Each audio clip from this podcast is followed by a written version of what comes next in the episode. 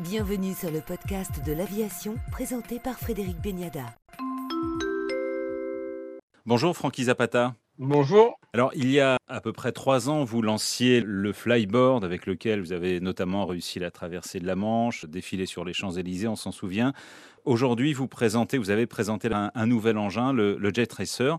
C'est quoi précisément? Et donc le Jet Racer, c'est un, c'est un engin qui, qu'on a imaginé il y a, il y a quatre ans de cela. C'était, l'idée, c'était de, de, de, construire une machine pour partager en fait le, le, vol avec le maximum de personnes sur la planète. Puisque justement, le flyboarder, ça demandait beaucoup de, d'entraînement physique et technique. Et disons que ça devenait dans la même lignée que, qu'un avion, qu'un hélicoptère, donc pas donné à tout le monde. Quoi. Il, il, se présente comment ce Jet Racer C'est quoi? C'est une voiture volante? C'est un engin où on est assis? Est-ce que vous pouvez nous le décrire? Ben, En fait, c'est un engin sur lequel on est assis. C'est une voiture euh, comme le, flyboard est un skateboard, quoi. C'est, ce qui se rapprocherait le plus pour le décrire, mais en fait, c'est un mix entre un, drone, une Formule 1 et un engin volant du futur, quoi, un petit peu à la Star Wars. Mais effectivement, on est assis dedans. On a un, on a un harnais un peu comme les, comme les voitures de sport et, et, et ça vole, quoi. Donc voilà, c'est. Après, le décrire en tant que voiture volante, oui, euh, comme on pourrait décrire le, le flyboard euh, comme un skateboard volant, mais ça n'est pas un, quoi. Il n'y a pas Mhm. de roulette. À quel usage est-il destiné à terme? Ben, c'est pas à terme, c'est l'usage qui qui est destiné dès maintenant. C'est pour justement apprendre les gens à voler. C'est un peu l'auto-école des airs pour regarder un petit peu comment les humains se comportent dans des véhicules volants, de manière à envisager la, mobilité de demain avec ce genre de, avec ce type d'engin.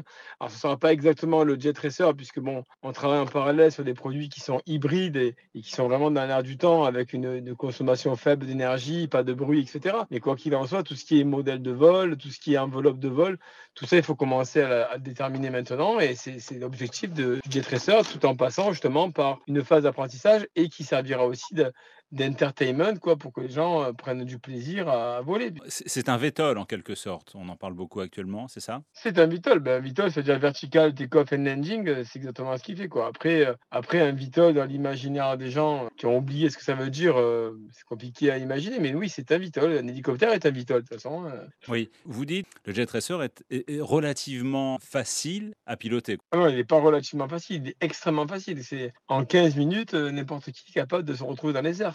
C'est complètement assisté en pilotage, c'est très très très très très facile. Alors aujourd'hui, vous en avez développé combien? Donc vous dites destiné à un usage dans un premier temps récréatif ou il y a d'autres usages? Pour l'instant, là on est à la fin du programme de recherche et développement. À partir du mois de septembre, on, on en construit euh, deux de plus. Les, les, systèmes sont, sont redondants puisque c'est un engin qui va s'adresser donc au, au, grand public. On a des redondances au niveau des micro-turboréacteurs Oui, évidemment, mais il y a, il y a 10 turbo, mini turboréacteurs. Donc forcément, on peut voler avec deux, turboréacteurs en moins euh, dans la pire des situations. Et on peut en perdre carrément quatre. Et en même temps c'est entièrement redondé euh, ne serait-ce que sur l'électronique et la, et la gestion du contrôleur de vol. Tout ça c'est redondé. Et en même temps le, les micro-réacteurs eux-mêmes sont déjà redondés. Tout ce qui est électronique pompe à carburant c'est déjà redondé. Donc en fait on a déjà extrêmement peu de chances de perdre un moteur vu le niveau de redondance des moteurs et en plus la machine peut, peut en perdre deux et rester en l'air donc un usage récréatif mais qui pourrait également servir à la sécurité civile et aux armées. Vous aviez d'ailleurs des contacts sur ce type d'engin.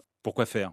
Disons qu'on avait, euh, on avait déjà eu des contacts avec différents services, euh, aussi bien en France qu'à l'étranger, pour des discussions ouvertes sur comment utiliser ces engins d'hypermobilité. Et effectivement, alors le flyboarder, il est un peu à part, mais, mais le, le Easy Fly, qui est, on va dire, le, un mix entre un flyboard air et un, et Segway, c'est déjà plus intéressant pour eux. Mais également, le Jet Racer, fait partie de ces engins d'hypermobilité qui peuvent servir à la fois pour les first responders comme pour les, comme pour les forces spéciales. L'armée française est intéressée? Oui, l'armée française est intéressée. On a été en relation avec eux. On est toujours en relation avec eux d'ailleurs. Et puis, donc, euh, comme je disais, c'est de l'hypermobilité. Et l'hypermobilité répond aux besoins de beaucoup de personnes qui ont besoin de, de se dépasser rapidement. Donc, euh, oui, on a une discussion avec l'armée française, évidemment. Sur, d'ailleurs, c'est pour ça que j'étais au 14 juillet, sur comment euh, utiliser ce genre de technologie. Vous, vous avez reçu le soutien de, de gros industriels? Non, non, non, mais j'en veux pas en plus. Hein, donc... Non, vous n'en voulez non, pas. Non. Pourquoi? Ah, ben moi, j'ai pas besoin d'aide pour le développement. Ça, c'est déjà la première des choses parce que euh, on a une boîte, on est compétent, on est innovant et pas besoin d'industriel. Et puis en plus, euh, moi je veux garder mon âme. On est une boîte de passionnés, on a des rêves, euh, même s'ils sont mégalomanes.